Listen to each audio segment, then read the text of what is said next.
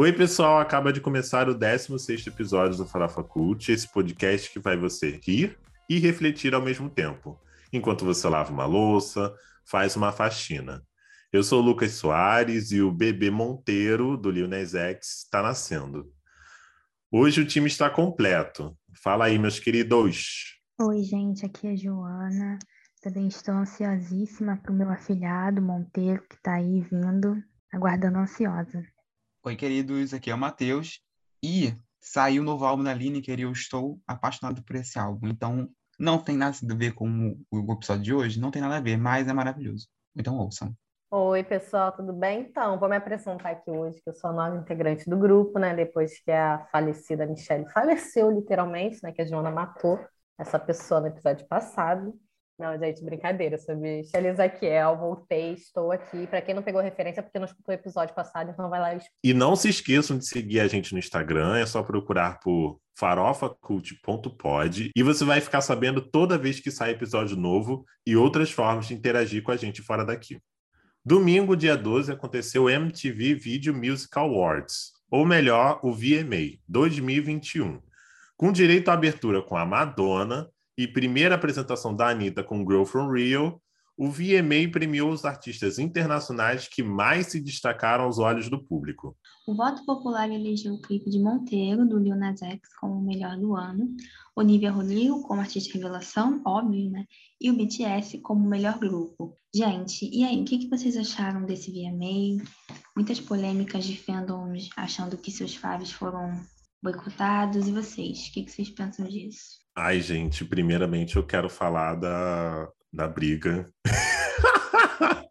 a briga da briga que aconteceu adiantando fora da farofa, adiantando a farofa sobre isso. Gente, não tinha... parecia premiação assim. Quando do nada eu fico sabendo que tem é, a Machine Gun Kelly, né? Aquele, aquele cantor lá famoso e tal, com algumas parcerias com cantoras famosas, né? Como Acho que ele fez parceria com a Camila Cabello, né? Só que do nada, fico sabendo de confusão e tal, porradaria. E, gente, assim, eu só fazendo um adendo aqui. O Troy Sivan falando sobre a briga foi absolutamente tudo para mim. Ele eu falando como se fosse um fofoqueiro. Né? Não. Até a expressão corporal dele, assim, fofoca. Eu tava lá e começou uma briga, né? Maravilhoso. Menina, você não tem noção. Não vou falar muito para não gerar polêmica. Você vai ver. Tipo, é maravilhoso, é maravilhoso. Aí eu fiquei um pouco revoltada. Eu sempre me revolto com algumas. com essas premiações, né?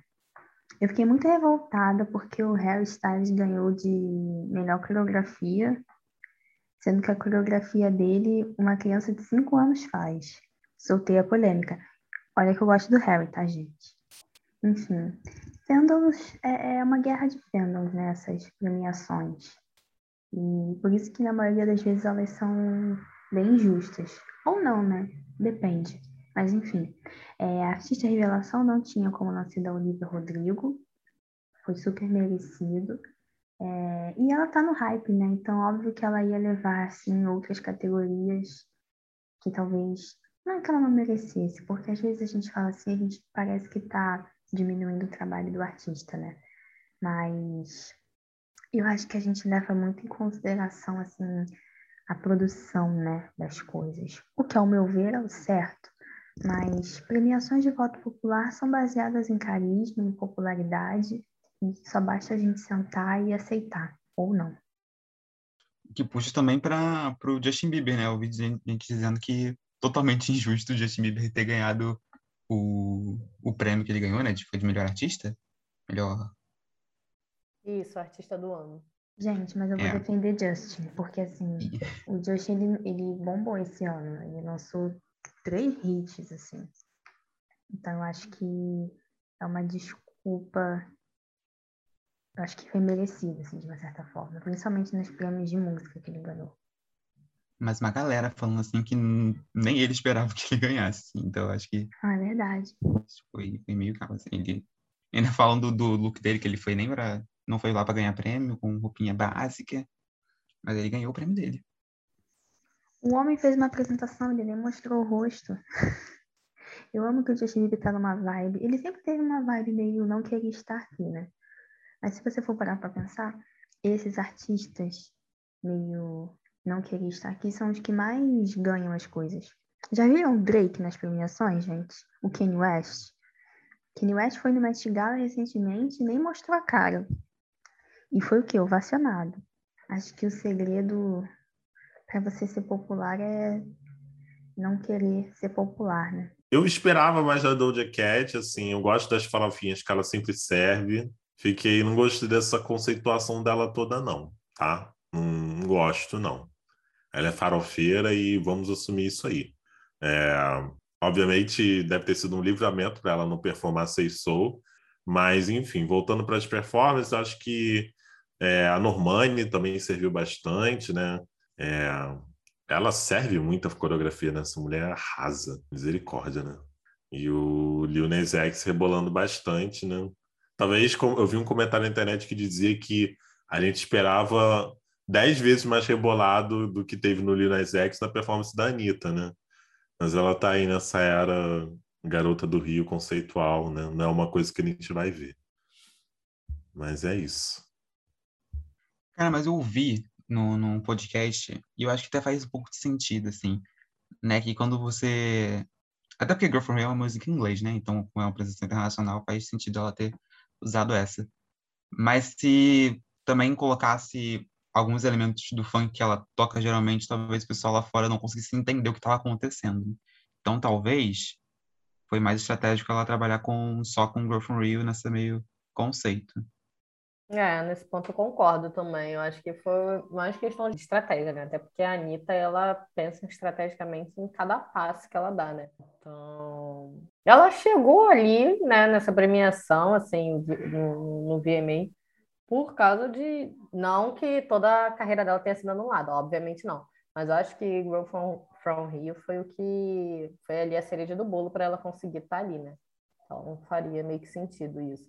Mas, de qualquer forma, a gente sente falta da, da Anitta funkeira, né? Que a gente tá acostumada, que é o que realmente ela bomba aqui, né? Entre a gente. Eu, entendo o que os fãs sentiram falta, mas pensando estrategicamente, foi o que o Matheus falou, faz muito mais sentido. Né? Eu, como eu sou acostumada com K-pop, gente, assim, eu acho que essas apresentações de premiações norte-americanas, elas são muito básicas, assim.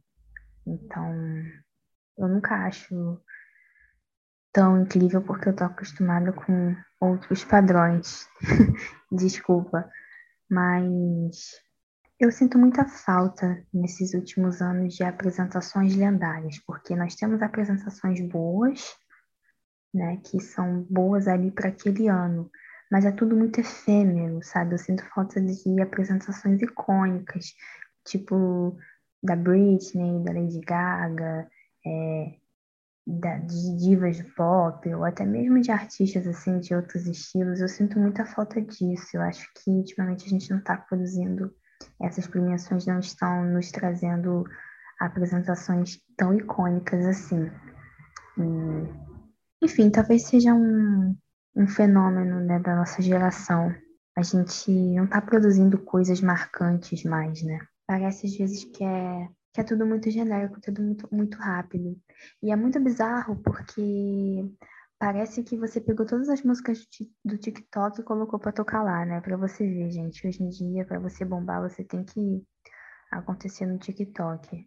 Tipo, todas, a maioria das músicas que foram premiadas foram aquelas musiquinhas que bombaram em TikTok. A própria Chloe, né? Com Have Mercy. A Chloe com Have Mercy é, é isso, né? Só tinha saído um trechinho da música e, enfim, o portfólio de músicas que ela tem, grande parte são com a irmã, né? E aí ela foi apresentar uma música que basicamente fez sucesso por causa do TikTok, né? Então, acho que serve muito isso. E, inclusive, falando um pouco da performance dela, enfim. É uma, eu não sei se é uma opinião muito popular, mas foi bem exagerada, né? Assim, tinha umas partes ali que você falava assim, ela, ela é muito intensa, né? Então, eu não sei muito se eu gostei muito da performance da Chloe, não. Mas, enfim, né? É a primeira e tal. Enfim, vou vai rolar a passada de pano legal para ela, porque eu sei que ela tem, tem potencial. né? É uma das afiliadas da Beyoncé, então a gente sabe quem está por trás. Inclusive, elogiaram, eu acho que elogiaram bastante, né, o, a performance dela, né? Ela deu tudo de si, é, orgulhou Beyoncé com a apresentação. E eu confesso que não vi a apresentação dela. Então, não tenho muito o que dizer sobre, sobre a performance em si.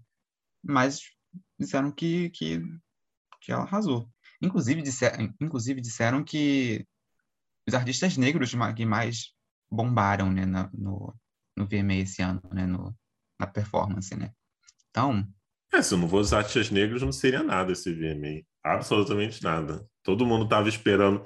Deu para ouvir da plateia quando anunciaram o nome do Lil X o que aconteceu. Assim, as pessoas ficaram completamente enlouquecidas. Então, porque a presença de palco que ele tem, enfim, ele fez a referência lá do Homecoming logo na hora que ele entrou. Então, assim, ele é, ele é um marqueteiro maior. Então, as pessoas gostam de, de ver alguém que se dedica bastante na divulgação. Então, é, mas realmente, se não fosse os artistas negros. É que eles teve as melhores performances, né? Tivemos o top 3 aí de várias revistas falando, foi a da Normani, do Linus X e da Chloe. Uh, então, e a pior performance foi a do Shawn Mendes. Então, a gente já sabe mais ou menos como estamos por aí gente, em relação a entregar entretenimento.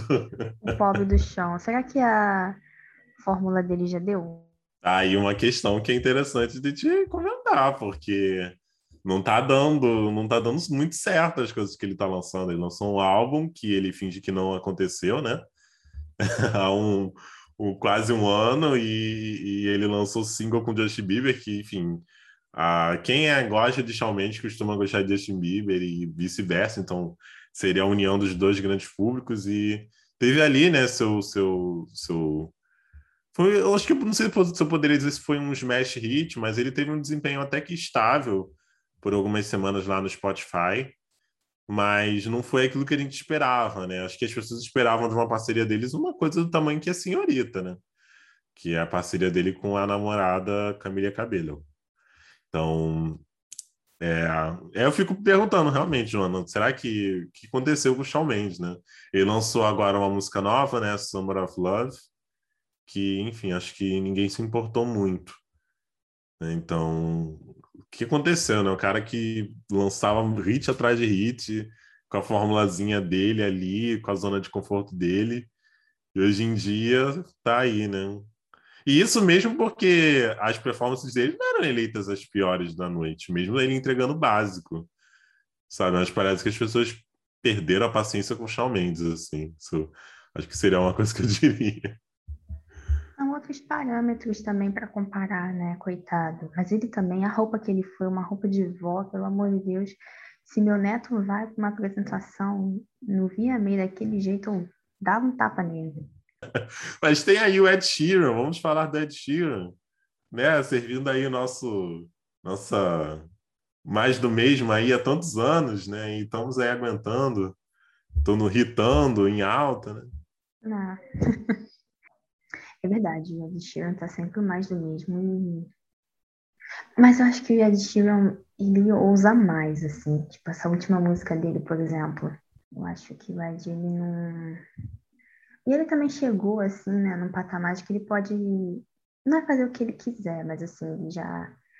Ele se mostrou além do cantor, né? Ele é um produtor, compositor. Eu acho que o Shawn Mendes, ele é um cantor ok, sabe? Assim, a, a, vida dele, ele não tem nenhuma história de superação. Mas não vamos ficar falando do Shawn Mendes, não. Então, um dia a gente faz uma um episódio só falando dele. Só um comentário sobre a apresentação da Camila. É, eu achei que foi muito assim. A Camila, ela, ela, ela é cubana, né? Então, ela é latina, ela nasceu em Cuba, ela até morou no México um tempo, depois ela migrou para os Estados Unidos. Mas eu acho que ela trouxe ali muito estereótipo do, do latino, sabe, para a premiação. É como se ela pegasse uma panela e falasse assim: ah, vou tacar aqui tudo que o latino representa para o americano, e foi isso que ela fez. E, bom, eu acho que é uma farofa que bomba lá fora, porque americano gosta, né, dessa, desse estereótipo do latino, ou não, para quem é mais conservador nacionalista, mas não sei. Não sei se foi uma apresentação assim tão tão boa. Foi muita pompa, né? Mas para mim foi muito estereótipo assim do que do que o, o latino, o que o latino é pro americano, né? Tá aí uma problemática. É, o eu tinha que problematizar né? alguma coisa, exatamente. Eu tinha que quebrar algum tabu aí. A Olivia Rodrigo quebrando a, a câmera, né? Um ato revolucionário. Ela que é a rainha do, do rock da nossa geração.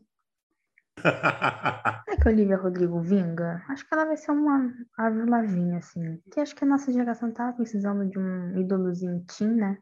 Ah, eu acho que tá precisando, sim. Acho interessante essa, essa nova geração. Eu vi uma foto do Lil Nas X com a Olivia. Aí eu falei, ah, só faltava a Doja e a Billie Eilish, sabe? Que são essas pessoas que, que a gente tá sempre de olho no que eles estão lançando e tudo mais. E é isso, né? A gente precisa de renovação. Esse VMA mostrou muito dessa nova geração. E é uma galera que bebe da fonte de gente que, a gente conhece, né? A gente cresceu ouvindo, mas também tem ali o seu traço de identidade próprio, né? E é isso, né? Longa vida a eles e boa sorte para todo mundo. Que eles consigam, né? é, trilhar o seu caminho aí e servir muita farofa, que é isso que a gente gosta. Se o senhor fosse um pouquinho mais educado e menos mimado, o senhor teria respeito pelo que eu estou falando. Ele faz aliança para proteger o filho quadrilheiro, corrupto e vagabundo. Que Deus tenha misericórdia dessa nação. E agora a nossa pauta é de política e o que foi Bolsonaro depois desse 7 de setembro.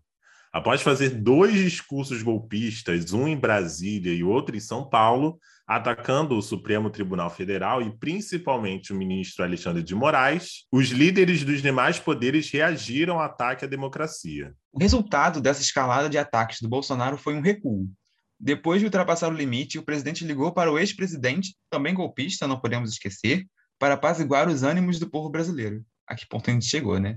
O ex-presidente escreveu uma carta que partiu o próprio público do Bolsonaro em pessoas que falaram decepcionadas, chamaram de frouxo e os que disseram que foi um recuo estratégico, risos.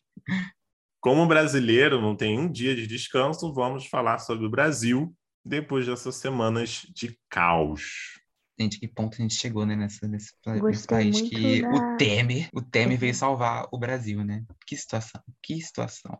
É, e o Temer salvou a gente, mas eu acho que foi mais como uma forma de. Não sei, eu tô achando. Eu, não, eu sou muito desconfiado. Acho que foi só um, um recuo por uma coisa que deu errado, né, gente? Existiu sim a ideia de dar um golpe no dia 7 de setembro, né? Agitar as forças militares dos estados para que os, mili- os militares, os policiais militares, os policiais civis fizessem uma rebelião, né? E juntos o Bolsonaro ia dominar o Brasil através da, dessa rebelião. E existiu sim essa ideia e ele tentou levar isso. Você vê que o discurso dele em Brasília é um discurso de quem eu vou tomar esse poder e o discurso em São Paulo já é um discurso tipo Olha, se vocês estão achando que venceram, não venceram, não. Ele chegou a falar algo sobre prisão, morte. Então, assim, você vê que já foi um discurso já se adequando ali às, às quatro linhas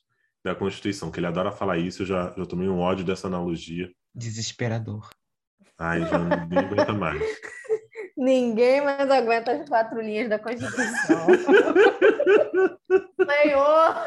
Não, e tá todo mundo usando, assim, é desesperador ver, eu acho que o Lira usou quatro linhas e o outro Sim. ministro usou quatro linhas, que inferno.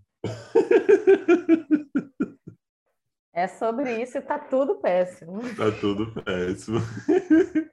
Mas, é, eu acho que ele não desistiu, não, gente. Tem aí Eu- o 7 de setembro, né? Tem o 7 de setembro do ano que vem ainda, gente. Calma, né? É verdade, é verdade.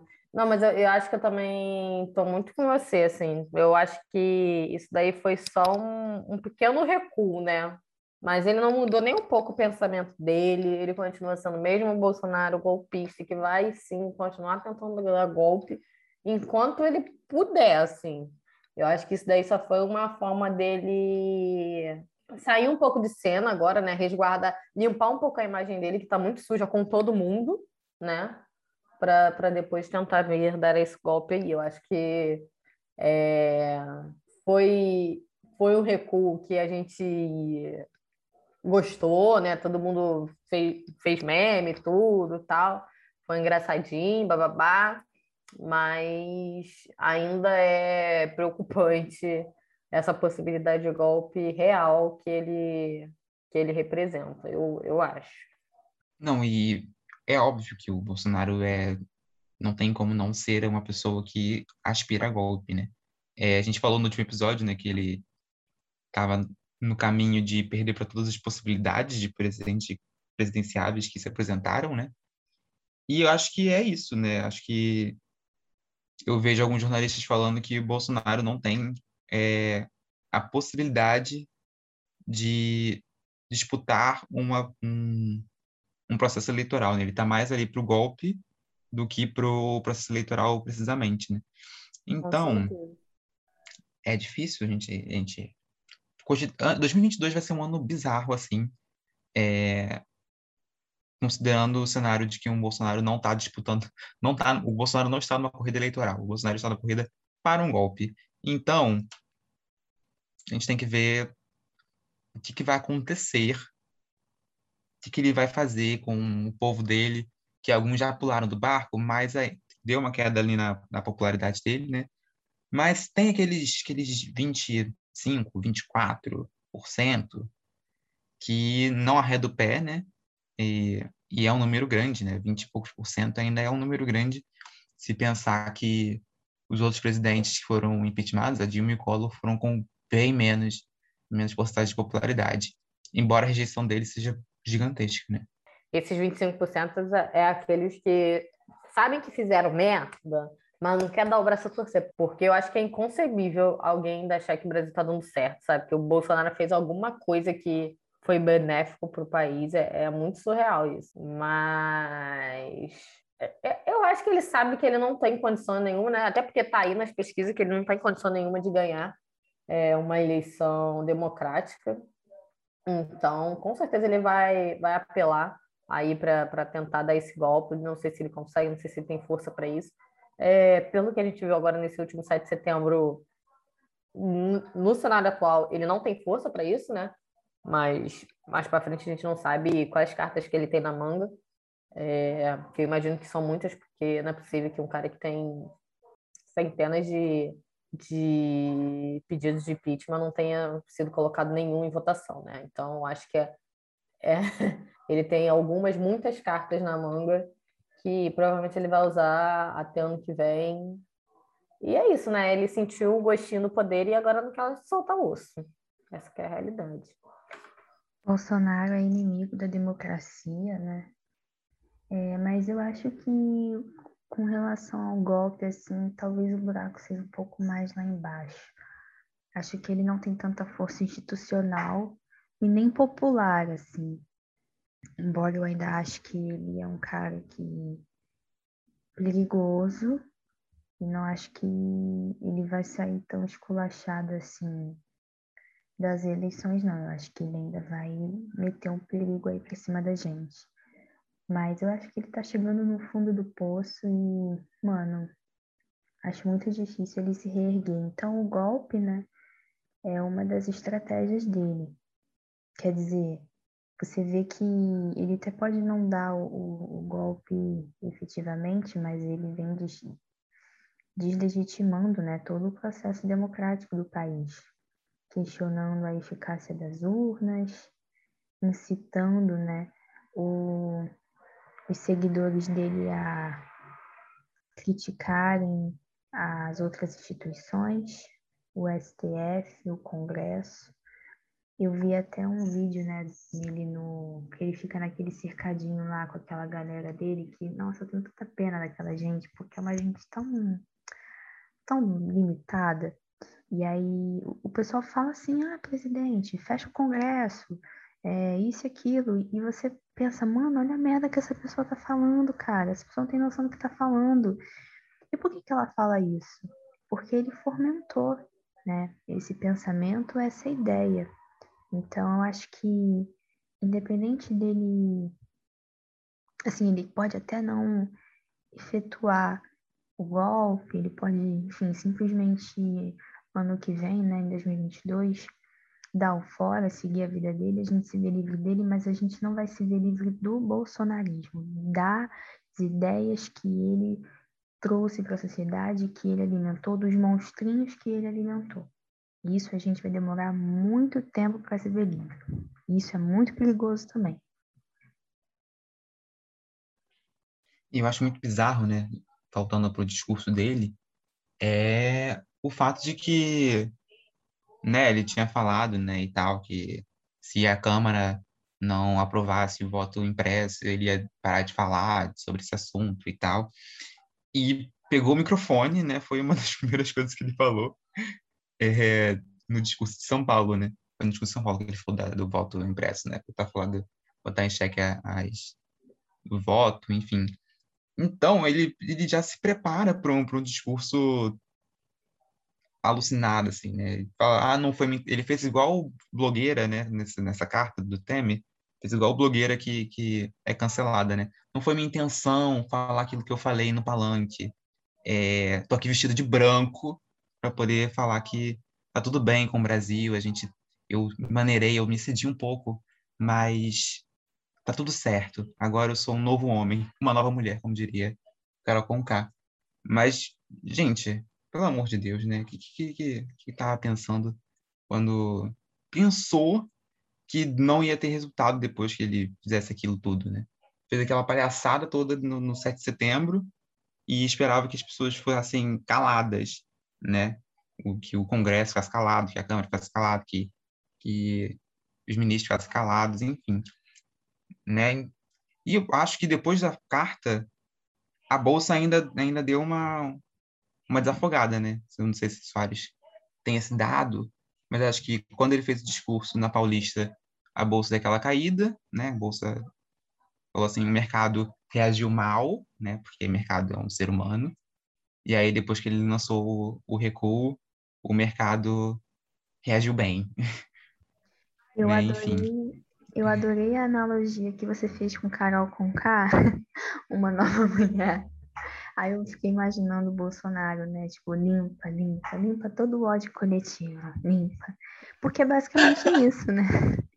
O cara taca o terror assim, e aí depois é. vem com essa desculpa de que ah, eu me excedi e tal, e quer tratar a loucura dele com terapia, né? Olha, amigo, complicado. Ah, é, é, ele sabe muito bem, né, o que ele queria falar e é o que ele quer realmente, né? É aquilo que a gente falou, ele se viu num beco sem saída e tentou amenizar, apaziguar ali os ânimos e tentar dar o golpe em 2022, que ainda está mais perto da saída dele. Se der certo, Deus, se não der certo, tudo bem, mas pelo menos eu fico aqui mais um ano. Foi mais ou menos isso aí que me pareceu esse recuo dele.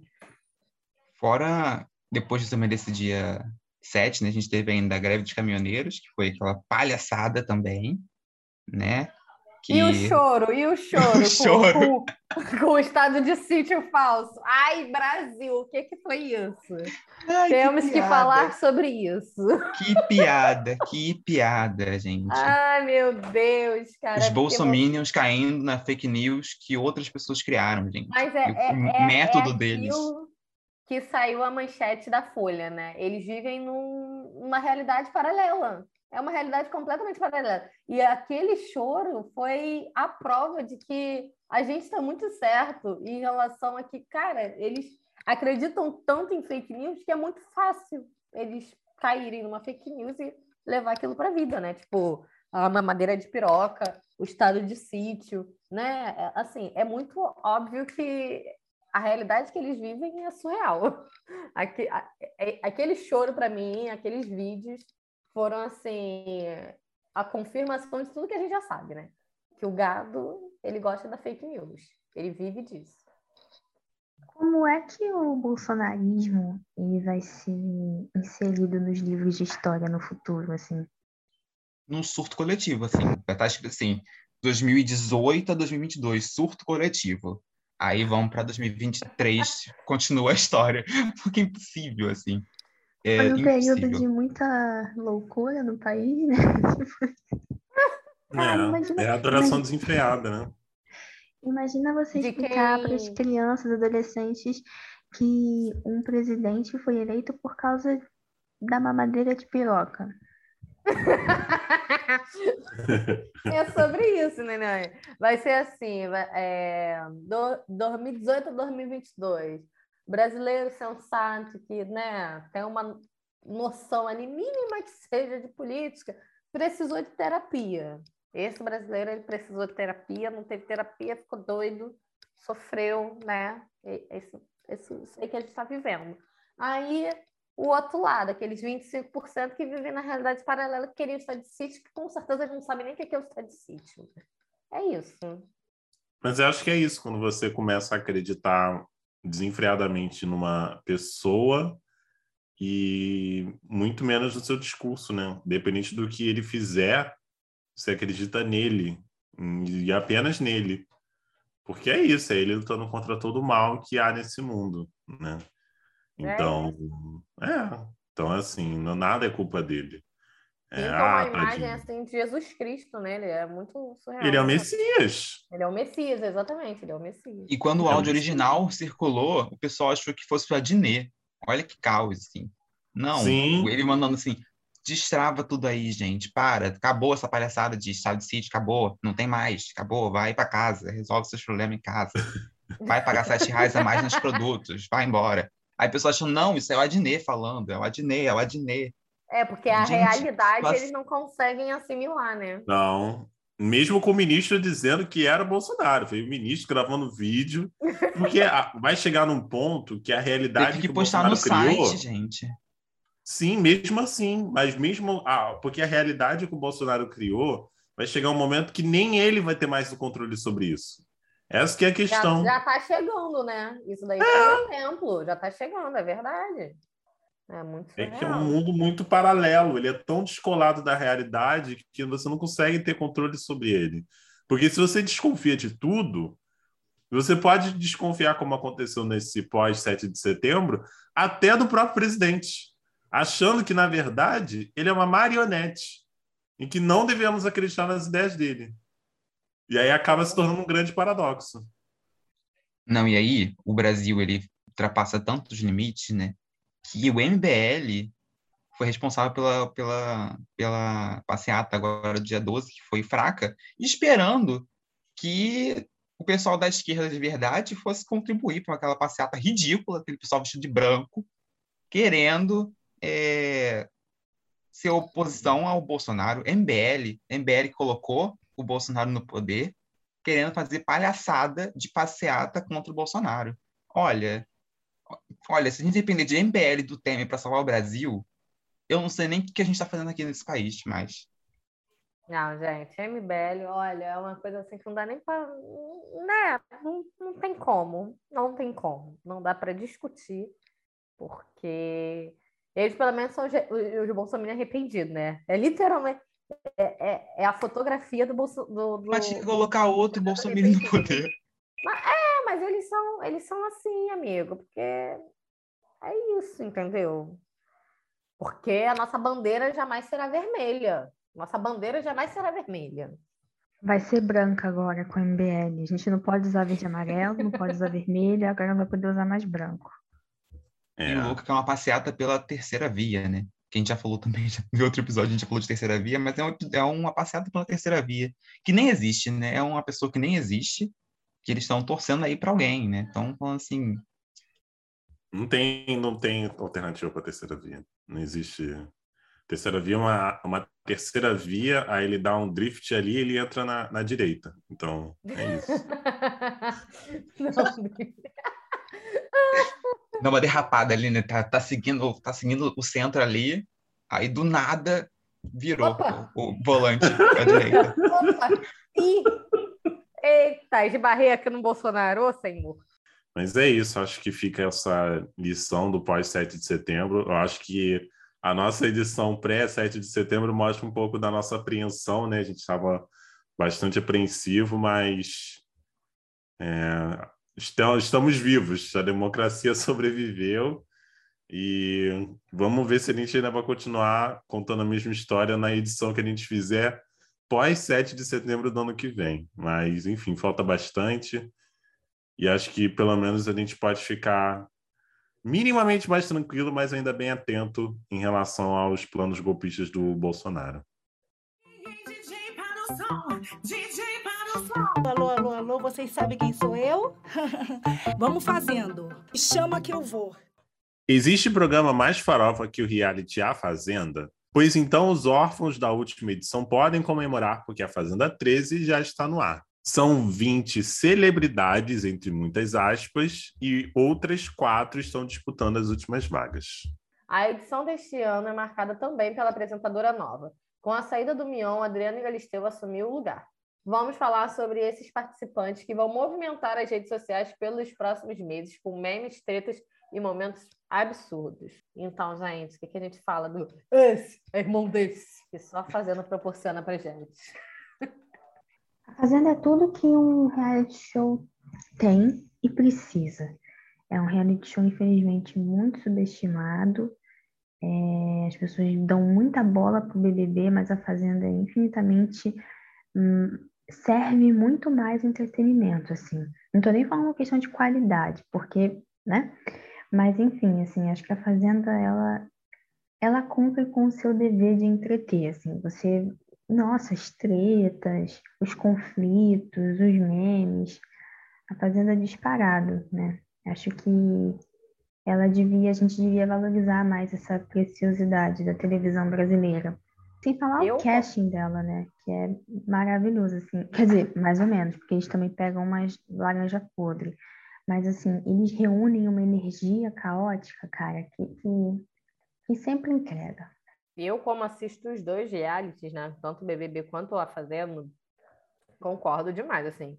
A Fazenda entrega muito mais entretenimento do que o Big Brother, ainda mais na- das últimas edições, é, né? Do Big Brother pra cá. É, não tem entregado tanto, não, assim. Tem alguns momentos que vai melhorando tudo, mas o Big Brother você acaba vendo porque você se acostuma de ver o Big Brother, porque o Big Brother você se acostuma de ver o Big Brother. Mas ultimamente, assim, né? Em questão de entretenimento, de meme, de, sabe, de treta, de tiro, porrada e bomba, a Fazenda entrega muito mais. É, é, é, é inegável, né? Tudo bem que o Big Brother tem todo um, investi um puto investimento, né? As festas são bizarras, o outro. Isso é óbvio, né? A qualidade do material, enfim, né? Mas de entretenimento, assim, a Fazenda é, é muito engraçado. Tem muito meme. É o que a gente tava falando aqui, né? Só na, na entrada a gente já soltou, sei lá, uns sete, oito memes que vieram da Fazenda. É muito bom. E é isso que a Agora gente o espera, pau né? vai torar. O pau vai Cara, a torar. discussão, a É. discussão da, da Lid com a Juju Todinho no, no. Aquele era o voto? É, eu acho Você tá que era. maravilhosa, gostosa, Isso. linda. Linda! Tá bom. Bonita você. Perfeita. Gente, pelo amor de Deus, cara. Pelo amor de Deus, é muito bom. Não tem como, não tem como. E é uma galera que obviamente quer aparecer, né? Porque quando a gente fala de anônimo, anônimo tem um pouquinho de medo de aparecer. Vai Big Brother, cla- claramente entrou no Big Brother, para aparecer, mas tem uma, uma dificuldade de querer aparecer. Geralmente tem as plantas, né? Por isso que acontece essas coisas. Mas na Fazenda, eles colocam 20 e duas pessoas que querem aparecer com certeza. E aí, meu amor, aí as coisas acontecem, né? Aí rola cenas maravilhosas. Vamos falar dos famosos que estão então. A gente Quer tá aqui começar pra por isso, quem? né? A gente tá aqui Querem pra começar isso. por quem? Querem começar por quem? Chernobyl do Nego do Borel. Ai, meu Deus! Sim, Vou vamos comentar começar depois. cidade. Comentar depois. É, gente, ele tá aí, tá de volta, infelizmente.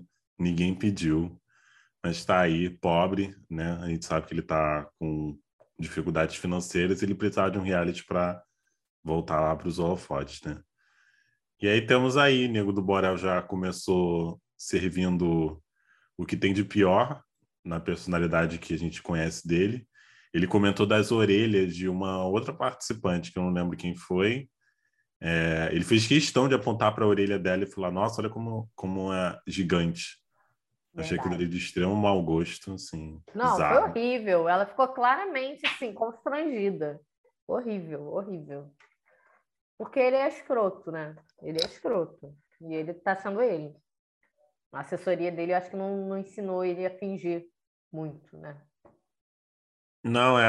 Acho que a ideia mesmo é ele, ele servir entretenimento, né? Como ele acha que serve. Aí eu, eu lembro, foi, foi quem? O Bill que chegou a falar pra ele, tipo, a reação que ele teve da pimenta na comida.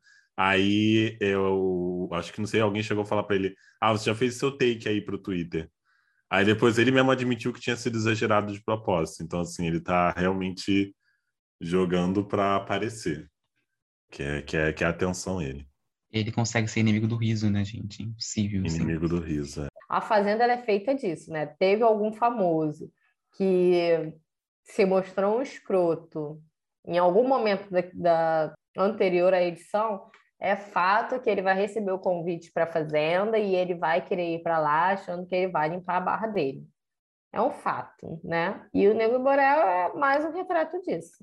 E ele já está mostrando novamente como ele é escroto, como, enfim, né? Ficar comentando da orelha da menina, tipo, ai, nossa, foi ridículo, assim. Você vê que ela fica extremamente incomodada, né? Sem graça e meio que sem saber o que fazer. E é isso que a gente pode esperar, né, gente? A gente só vamos, vamos saber votar, já que a gente não sabe votar em presidente, vamos pelo menos saber votar na, na Fazenda, quando ele for para a roça, tirar ele, né? Tirar ele. Vamos focar nisso. Bom, agora vamos falar de uma figurinha que surgiu esse ano, mas que já invadiu a casa de vários brasileiros, que é o Bill, né? Uma figurinha. O Bill, né? Que já marcou presença na maioria dos reality shows do país. E daqui a pouco não vai ter mais reality show para participar, né? O Bill ele entrou aqui no BBB desse ano, 2021.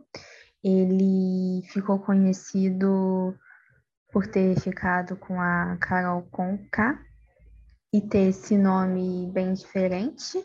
O que mais eu posso falar do Bill? Que ele é o inimigo do entretenimento, né? Que ele realmente, assim, você, no limite, a gente tava esperando assim. Na hora que ele foi eliminado, o Bill ele conseguiu acertar o timing péssimo da eliminação dele, assim. Porque o moço lá tinha desistido do programa. O surfista lá, que ninguém mandou ele para aquele programa. Aí depois, ele desiste na semana seguinte. Ele acabou, tipo, o No Limite já não estava num caminho bom. Aí dois participantes desistem na sequência. Enfim, né? Aí ele é realmente o inimigo. Porque aquele momento era o momento que a Jéssica ia embora, cara. Ai, sabe? O Bill, ele destrói qualquer chance de felicidade. Quem tem que sair, ele não ajuda, né? Esse menino. É assim incrível. Eu, eu acho que esse Eu acho que até no Big Brother ele tava também no paredão. Que ele... Ah, não, mentira, não. Era o Gil. Ia... Ele ia sair de qualquer maneira, mas ele pediu pra sair também, que aí não ajuda nada, né? Eu acho, gente, que esse vácuo meu no, no, no término da minha fala, ele é muito simbólico, né? Porque ele mostra me- exatamente o que que o Bill fez, o que que, o que, que o Bill entrega. Gostosura, porque nem carisma tem. amiga. Só. O carisma passou longe. O carisma também passa longe dele, gente. Gente, mas, mas corpo bonito tanta gente tem, né? Hum. Sabe? Eu acho que no reality não, não é só isso. Acho que a gente já passou da fase do reality, do, sabe? Dos gostosões, né? Das mulheres super paradas e peitudas, isso, aquilo, outro, e os homens também. Acho que a gente já passou um pouco disso e, ai, o Bill tá, olha. Ele mesmo já assumiu hoje, acho que foi hoje que ele estava conversando, e ele falou que a Fazenda é o último reality dele, que ele já não aguenta mais tá confinado, né? Mas se, se a gente parar para pensar. ele Mentira! Ele pessoa vai pra muito de férias com o ex, com certeza. Amigo, mas Com ele foi uma certeza. pessoa muito esperta. Ele foi uma pessoa muito esperta. Gasolina, sete reais. Pelo amor de Deus. Um, um- pacote de um pacote de 5 quilos de arroz no mercado, 20 e tantos reais. Ele está sendo bancado o ano inteiro, não está gastando, não está sofrendo a inflação. Entendeu? Não está vendo as merdas que o Bolsonaro fala todo dia. Ele foi uma pessoa inteligentíssima, cara, se você parar para pensar. Que ele passou o ano inteiro confinado e ele viveu numa realidade paralela boa. Que é ali o quê? Numa piscina, num negócio né, sendo alimentado, sem ter que gastar rios de dinheiro, sem sete reais um litro numa gasolina. Sem precisar saber Bom. das notícias, né? Exatamente, ele não sabe do, do- das merdas que, que o Bolsonaro faz. Já foi vacinado, com certeza, entendeu? É isso, é isso, gente. Ele foi uma pessoa inteligente. Se a gente parar para pensar, ele foi uma pessoa inteligente. É sobre isso. Acabei de ver aqui também, aí mais pessoas que gostam de participar de diversos é, reality shows seguidos aqui. Esse tal de Dinho Alves, que nunca ouvi falar na vida, ele é ex-MC Mirella, e também tem outra aqui que eu vi também, que é do Power Couple, Amedrado. Enfim, duas pessoas que acabaram de sair de reality show acabaram de entrar em outro. Enfim, pessoas que, que gostam de estar ali. é, E acho que da casa também, né? Power Couple também é da Record. É só uma, uma galera que não sabe ficar em casa, que quer estar ali no, no ganha, ganhando dinheiro para comer de graça, né? Então, felicidade, né? Pessoas ficam, ficam felizes.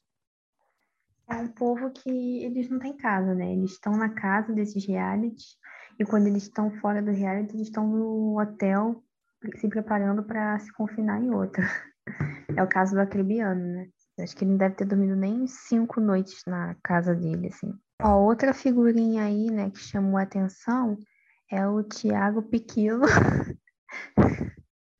Desculpa. O nome já é maravilhoso. O nome é É o maravilhoso. nome. O Thiago Piquilo, que ficou. Ele é da dupla é, Hugo e Thiago, ou Thiago e Hugo. Não sei. Desculpa a minha apuração, mas ele ficou, né, nacionalmente conhecido após fazer uma cirurgia peniana, né, que é para aumentar o, um pouco, foram 5 centímetros do pênis dele, enfim. Esse, ele se submeteu a esse procedimento. E ele tá indo pra fazenda, né, Pra entregar algum conteúdo. Não sei o que que ele vai entregar. Não sei o que a gente pode esperar dele. Será que ele já se recuperou? Eu Não sei nem comentar sobre isso. Ai, Jesus. Gente, Não, mas que a entrada dele por isso é exatamente mostrar como é aleatório o casting da Fazenda. Porque a É. parte mais, o mais, a coisa mais incrível e que ele fez, que colocou ele na Fazenda, foi fazer a cirurgia. Eu gosto dessa futilidade do, da seleção dos participantes do, da Fazenda. Gosto dessa, dessa superficialidade, né? A gente tem que ter falar também da, da dona Housebreaker, né? Mas antes de falar dela, que eu acho que a gente fecha com chave de ouro com ela, eu queria falar da pessoa que é famosa por ter sido, sido expulsa do show da Dua Lipa, ou seja, né? É outro ponto importantíssimo, né? Cara, ela foi desclassificada, a Lisiane Gutierrez, que eu estou falando. Ela é bolsonarista, desclassificada do mesmo boom, ou seja, né? Nem, nem para mesmo ela para conseguir galgar sua carreira como mesmo boom ela conseguiu. Foi expulsa do show da Lipa e só isso, é. Esse é o currículo dela. Como, como grande, famosa e influenciadora desse Brasil. É esses três pontos que marcam a carreira dela para ela estar dentro da Fazenda. Porque é isso, né? Aquela laranja podre. A laranja podre tem que estar lá na fazenda. fazenda. Ela não vive sem a laranja podre dela. Ah, esqueci, ela também foi expulsa de, pela vigilância sanitária de uma festa clandestina. Ah, não foi só da show da Dua Lipa que ela foi expulsa, não. É isso aí, é isso aí. Será que ela vai ser expulsa da Fazenda também, gente? Interdição nela. Interditar essa mulher, pelo amor de Deus. Espero que assim seja. E aí agora a gente vai falar de coisa boa, né? Vamos falar de Housebreaker. Da nossa Housebreaker, né? Da Tati Quebra Barraco. Essa daí sim, um inner moral, né? Tá aí carregando já o peso da, da premiação, né? Que, enfim, é dela, né? né? Acima dela nenhum participante, abaixo dela todos os outros. Então, é isso. É, a Tati quebra barraco, acho que ela vai servir memes aí, que nem a, a Jojo Todinho, né? Assim. É... Ela já chegou já falando, né? Jogando na cara das pessoas, sabe? Já dá para saber quem é falso e quem não é. Ela já chegou assim. Então, eu acho que ela vai ser muito ali na, na, na linha da Jojo Todinho de não levar desaforo para casa. Então, eu gosto disso, gente. Eu gosto de tetas, eu gosto de barracos. Barracos e tretas. É que eles pensaram assim, Jojo Todinho serviu muito entretenimento. E aí a gente precisa da cota funkeira carioca todo ano agora. Então, A gente tem que esperar, a gente vai, vai ter essa, essa, essa categoria aí que tá surgindo. Espero que Big Brother também mantenha essa, essa, esse objetivo da funkeira carioca sem ser a pouca, gente. Vamos outra pessoa. É, então é isso, estamos aí, a gente vai acompanhar a Fazenda e vamos esperar essas pessoas aí servirem entretenimento no meio desse caos que a gente vive no Brasil. A gente precisa disso, de futilidade, de baixaria, de barraco e dedo na cara. E é isso, meus amores. Esse foi mais um Farofa Cult, essa edição quinzenal. Nos vemos daqui a 15 dias com a nossa próxima edição, comentando os babados que estão mais em alta na nossa sociedade. E eu espero que vocês fiquem bem, que tenham uma ótima quinzena e que vai dar tudo certo. Então é isso, gente. Obrigada pela companhia, pela audiência. Quem assistiu, quem chegou até aqui. É isso. Um beijo, pessoas que estão ouvindo a gente. Até o próximo episódio. Beijo, lindos. Tenham uma ótima quinzena, tudo de bom para vocês. Muito feliz de estar de volta, né, meus amores, com a minha voz aqui plena. Né? Ela entregou tudo, né, pessoal? Ai, falei muito, falei muito. Falei, falei pelo que eu não falei da. Entregou conteúdo, entregou da... conteúdo. no último episódio. Falei bastante. É isso. Tchau, meu povo. Amo vocês.